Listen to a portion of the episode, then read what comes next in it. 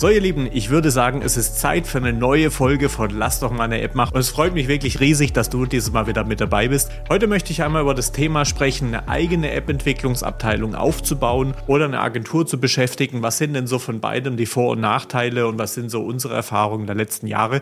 Natürlich, der ein oder andere wird vielleicht denken, ja, Jamit Labs ist doch eine Agentur. Nicht, dass das jetzt irgendwie zu einseitig die Berichterstattung ist, aber äh, ich möchte im Grunde einfach mal so ein bisschen, ja, eben aus den letzten Jahren, was wir so erlebt haben, erzählen erzählen.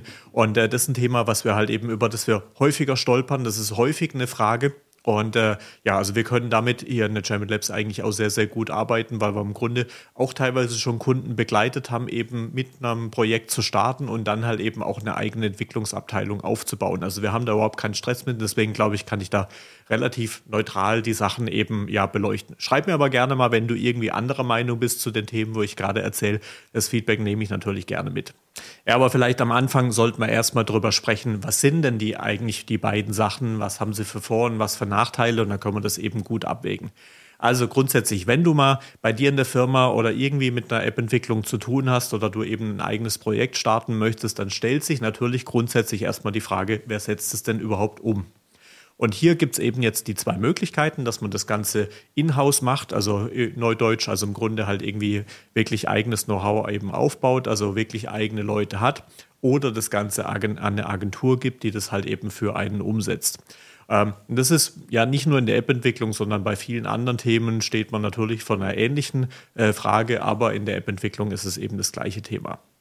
Und jetzt äh, schauen wir uns mal ein bisschen die beiden Seiten an. Also bei einer, äh, ja, wenn ich das Ganze halt eben selbst aufbaue im eigenen Haus, dann habe ich natürlich den Vorteil, dass komplett alles Know-how eben da ist. Äh, das heißt, ich habe wirklich die Leute, die da drin geschult sind und so weiter. Äh, die können, ja, sind vielleicht sogar auch noch mal ein bisschen agiler, beziehungsweise einfach können schneller auch nochmal auf, auf Änderungen eingehen. Also ich kann da vielleicht sofort hinmarschieren und tun irgendwas, weil die natürlich auf meinem Lohnzettel stehen. Also ich habe da dann irgendwie vielleicht nochmal ein bisschen anderes, ich sag mal, Einschüchterungspotenzial, sodass halt irgendwie schneller darauf reagiert werden kann. Wobei auch ja im Grunde das auf der anderen Seite, wenn ich eine Agentur beschäftige, ähm, äh, auf, aus einer Kundensicht, natürlich möchte man halt eben Kundenbeziehungen auch aufrechterhalten und äh, hat dann natürlich halt eben aus ja, Kundensicht auch die Möglichkeit, halt eben da ähm, ja eben zu sagen, ich möchte das und das haben. Und dann wird natürlich mit Sicherheit, wenn das jetzt irgendwie so gegen die äh, ja, Gedanken sind oder mal irgendwie auf, auf Agenturseite oder auf Mitarbeiterseite irgendwie das Gefühl hat, ja, das kommt nicht so richtig oder es macht nicht so richtig Sinn, dann wird man mit Sicherheit widersprechen, äh, aber irgendwie sich dann irgendwann nach zwei, drei Mal eben sagen, würde ich nicht so machen, dann auch überzeugen lassen. Also von dem her, das ist vielleicht auf beiden Seiten nicht ganz so stark. Also von dem her würde ich die Kontrolle jetzt gar nicht so heftig als Vorteil sehen, ähm, wenn ich das jetzt halt eben im eigenen Unternehmen habe, sondern es ist halt wirklich hauptsächlich die Know-how-Thematik. Gerade bei Startups, wenn ähm, ja irgendwie ein Investor mit reinkommen soll oder so, da ist es oft sogar wirklich ähm, explizit gewünscht oder halt eben ein Muss, dass das Know-how eben von, gerade wenn das ein sehr wichtiges Produkt ist, halt wirklich intern sitzt. Wobei auch da natürlich können Mitarbeiter gehen. Also ja, aber es ist im Grunde halt einfach ein bisschen mehr. Der Nachteil, ähm, den ich da habe, ähm, kommt, äh, also der Hauptnachteil ist im Grunde eigentlich, wenn noch nicht so viel Know-how oder wenn noch kein Know-how da ist, muss das erstmal aufgebaut werden. Also das heißt, es geht eine ganze Ecke länger, bis äh, das Produkt, was ich da entwickeln möchte, halt eben auf dem Markt ist, weil ich mir erstmal dieses Entwicklungs-Know-how eben aneignen muss. Ähm, ich habe eben gerade, wenn ich jetzt irgendwie, äh, ja, ich habe vielleicht am Anfang einen Programmierer da oder so. Also das heißt, ich habe auch nicht die Manpower, äh, dass ich da irgendwie sagen kann, ich werfe da jetzt mal zwei, drei Leute drauf und in der Regel ist halt eben auch noch so eine Thematik, dass gerade am Anfang noch nicht unbedingt jemand da ist, der auch wirklich sinnig kontrollieren kann, was die Leute da tun. Äh, aber vor allem eben halt eben für die Mitarbeiter dann auch wirklich ja ein guter Ansprechpartner äh, sein, der halt eben auch Hilfen geben kann, die Leute weiterbringen. Das ist mittlerweile natürlich in so einem Anstellungsverhältnis für die Menschen auch sehr, sehr wichtig, dass ich da halt eben einen guten Mentor habe. Und das ist halt eben, wenn ich da Alleinkämpfer in der Firma bin, halt schwierig. Auf der anderen Seite habe ich in der Agentur äh, eben, wie gesagt, da habe ich natürlich die Möglichkeit, ich habe schon das Know-how da, also es kann wirklich direkt am Produkt gearbeitet werden. Äh, in der Regel sind in Agenturen halt eben auch mehrere Leute da. Also wir haben mittlerweile hier ein Team von ja, gut 50 Leuten. Also das heißt, wir können auch in ein, äh, in ein Projekt wirklich mehrere Leute reingeben und damit halt eben ja mehr Geschwindigkeit reinbringen. Solche Themen wie äh, mal Urlaub haben oder so, kann man, natürlich haben unsere Mitarbeiter auch Urlaub, ganz klar, ähm, aber das kann man halt eben zur Not auch mal auffangen, indem man halt quasi jemand anderen mit dazu reinpackt. Weil eben gerade wenn ich jetzt äh, eine eigene Abteilung aufbaue und habe da vielleicht wenige Leute drin, dann ist natürlich halt eben Urlaub oder auch Krankheit und so weiter, kann einen natürlich heftiger treffen, wenn dann vielleicht gar niemand danach gucken kann. Und äh, das sind so die Themen, wo eine Agentur sehr stark helfen kann. Also für mich ist auch so ein, so ein Leitspruch, also eine Agentur ist ja im Grunde ein Beschleuniger, dass ich halt wirklich gucken kann, dass ich da schnell vorankomme. Und das sind so die Themen, daraus ableiten, mehr oder weniger kann man eigentlich schon sagen, eine eigene Entwicklungsabteilung aufzubauen, macht eigentlich Sinn, wenn ich wirklich über längere Zeit kontinuierlich mehrere Entwickler halt eben sinnig beschäftigen kann, also die äh, sich um das Produkt kümmern. Äh, und ich würde da wirklich sagen, das ist also so ab drei, vier Leute macht es dann so langsam Sinn, ähm, weil halt eben gerade wenn ich so Einzelkämpfer dann äh, einstelle, die werden sehr wahrscheinlich nicht wahnsinnig lange im Unternehmen bleiben, sondern ich habe eine relativ hohe Fluktuation, weil es einfach sehr ermüdend ist, ähm, wenn ich mich halt einfach mit niemandem fachlich austauschen kann. Das ist so ein Thema, was wir bei uns in der Agentur merken. Also wir haben viele Entwickler, die zu uns als Angestellte kommen, die halt vorher irgendwie in einem Unternehmen waren, wo halt irgendwie sonst kein anderer da war, äh, uns einfach schwierig ist, sich auszutauschen. Und wenn man mal an irgendeinem Problem sitzt oder so, bei uns intern in den Meetups kann einfach eine Frage stellen und bekommen ruckzuck halt eben die Antwort von den ganzen anderen Leuten, die da sind. Also das ist schon ein sehr enormer Fakt. Äh, und ich habe natürlich halt eben im, in der Produktentwicklung habe ich eigentlich immer solche Zyklen, äh, in denen halt irgendwie was rauskommen sollte. Meistens kommt dann auch mal eine Idee oder eine Anforderung und dann muss es einigermaßen schnell gehen. Und wenn dann gerade in der Zeit dann halt eben ja Urlaub oder Krankheiten ansteht, dann ist es halt einfach schwierig, weil ich dann vom Management oben ähm, dann ordentlich Druck bekomme, aber halt irgendwie die Ressourcen nicht zur Verfügung habe. Und da kann natürlich bei einer Agentur, wo mehrere Leute da sind, wo man noch jemanden dazu packen kann, auch kurzfristig, kann es natürlich gut helfen. Also von dem her ist, was wir halt eben ja in den letzten Jahren festgestellt haben, ähm, es macht wirklich erst Sinn, wenn es drei, vier oder vielleicht sogar noch mehr Menschen sind, die ich halt eben durchgehend an einem Produkt beschäftigen kann.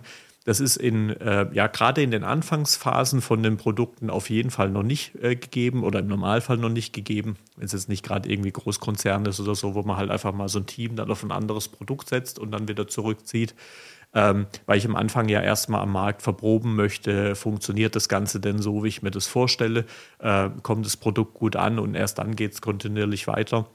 Und das ist der Grund, warum ja gerade am Anfang sehr, sehr häufig eben sehr spannend sein kann, halt eben mit einem mit einer Agentur zu starten äh, und sich da halt quasi das Know-how und die Manpower in-house zu holen. Wenn ich Startup bin, beziehungsweise da irgendwie was loslegen möchte, ähm, da wird es häufig natürlich am, am Budget scheitern, weil ganz klar so eine Agentur, wenn da mehrere Menschen an einem Projekt arbeiten, dann äh, kostet es auch relativ schnell ordentlich was und gerade als Startup hatte ich natürlich jetzt nicht die Monsterbudgets meistens zur Verfügung. Und wie gesagt, gerade wenn ein Investor mit drin ist, ist es auch häufig halt eben gewünscht, dass das Know-how eben intern bleibt. Und da macht es aber dann total Sinn, eben, ich sag mal, in einer Consulting-Rolle jemanden mit, mit reinzunehmen, der vielleicht Leute schulen kann, ähm, halt eben, wie gesagt, gerade schauen kann, ist die Qualität vom Code auch gleichbleibend gut, wird da halt eben gut dran gearbeitet, ähm, dass halt eben das Ding auch in einigen Jahren noch gut wartbar ist. Können wir gerne auch mal eine separate Folge drüber machen, auf was man da so äh, eben achten sollte. Also schreib mir gerne mal, wenn das äh, für dich interessant ist. Also auch das ist ein Modell, dass ich halt eben eigene Leute äh, ja eben aufbaue und mir dann extern jemanden zunehme, der zum Beispiel sich um sogenannte Merge Requests kümmert, also wirklich halt eben Code-Feedback äh, eben gibt, äh, der ein Ansprechpartner, ein Mentor ist. Ähm, ich weiß nicht, wie viele andere Agenturen das machen. Also für uns ist das äh, ja überhaupt gar kein Stress. Also wir, wir leben von dem Know-how, das wir aufgebaut haben und äh, ja, machen entweder halt komplette Projekte oder halt eben auch solche Unterstützungen. Weil, wie eingangs schon gesagt, also wir haben auch schon wirklich mit Kunden, äh, wo am Anfang klar war, also Pro7 zum Beispiel, für die haben wir die Galileo-App gemacht, da war am Anfang schon klar, äh, das soll in ein eigenes äh, Team übergeführt werden, aber es muss jetzt am Anfang einfach mal schnell gehen. Äh, bis da Ressourcen aufgebaut sind, äh, haben wir quasi dann das Projekt am Anfang gestartet und haben dann sukzessive an Entwickler übergeben und haben da auch nochmal geholfen, quasi die nochmal final zu trainieren quasi. Äh, also das sind verschiedene äh, ja, Situationen möglich. Aber für dich einfach wichtig zu wissen, wenn du halt eben loslegen willst und selbst eine App mal äh, bauen lassen möchtest in deinem Unternehmen äh, oder in einem zukünftigen Unternehmen, dann ist es eine entscheidende Frage, einfach mal zu schauen, macht es Sinn, Kompetenzen selbst aufzubauen oder das Ganze halt mit einer Agentur extern zu machen. Und wenn du den Weg gehst, Kompetenzen äh, intern aufzubauen, äh, dann einfach zu überlegen, nehme ich da jetzt nochmal extern quasi Consulting mit dazu, um das halt einfach richtig zu stellen oder Natürlich gibt es auch nochmal so die Möglichkeit, dass ich halt einfach irgend so klassisch so ein Lastenheft schreibe, schicke das irgendwo nach Indien und guck mal, was bei rauskommt. Kann ich natürlich machen äh, und da wird auch irgendwas Klickbares bei rumkommen, also um mal einfach zu verproben, funktioniert ein Produkt am Markt, kann das sogar ein Weg sein, der sinnig ist. Äh, in der Regel ist aber hier braucht sehr, sehr viel Anleitung im Nearshoring, also sehr starke Führung der Menschen, dass da halt irgendwie am Schluss äh, ein Code bei rumkommt, der halt eben auf längere Sicht auch wartbar ist.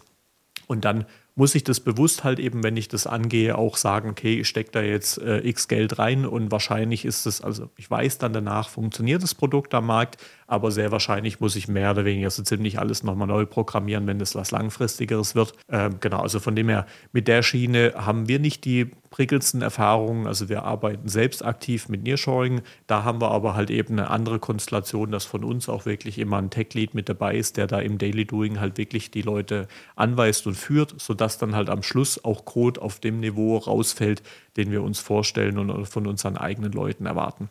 Wenn da irgendwie Fragen dazu hast oder so, dann schreib mir doch gerne mal. Aber wie du siehst hier, der Podcast geht jetzt einfach ein bisschen in eine andere Richtung. Also ich möchte jetzt wirklich hier ja eben sehr, sehr stark wirklich um die, äh, ja, um die Thematik eben App-Entwicklung sprechen. Ich hoffe mal, das gefällt dir und äh, ja, lass mir da gerne mal Feedback zukommen. Feedback auf die letzte Folge war auf jeden Fall schon mal sehr, sehr cool und das freut mich und dann wird es in den nächsten Folgen mit neuen Themen rund um die App-Entwicklung weitergehen. Und wie gesagt, wenn du irgendeine Anregung hast, über was ich speziell mal sprechen möchte, äh, sprechen sollte, äh, ja, dann lassen wir es gerne mal zukommen. Und dann würde ich sagen, wir hören uns in der nächsten Woche wieder. Lass es gut gehen. Ich wünsche dir eine tolle Woche. Bis nächste Woche. Mach's gut. Ciao, ciao.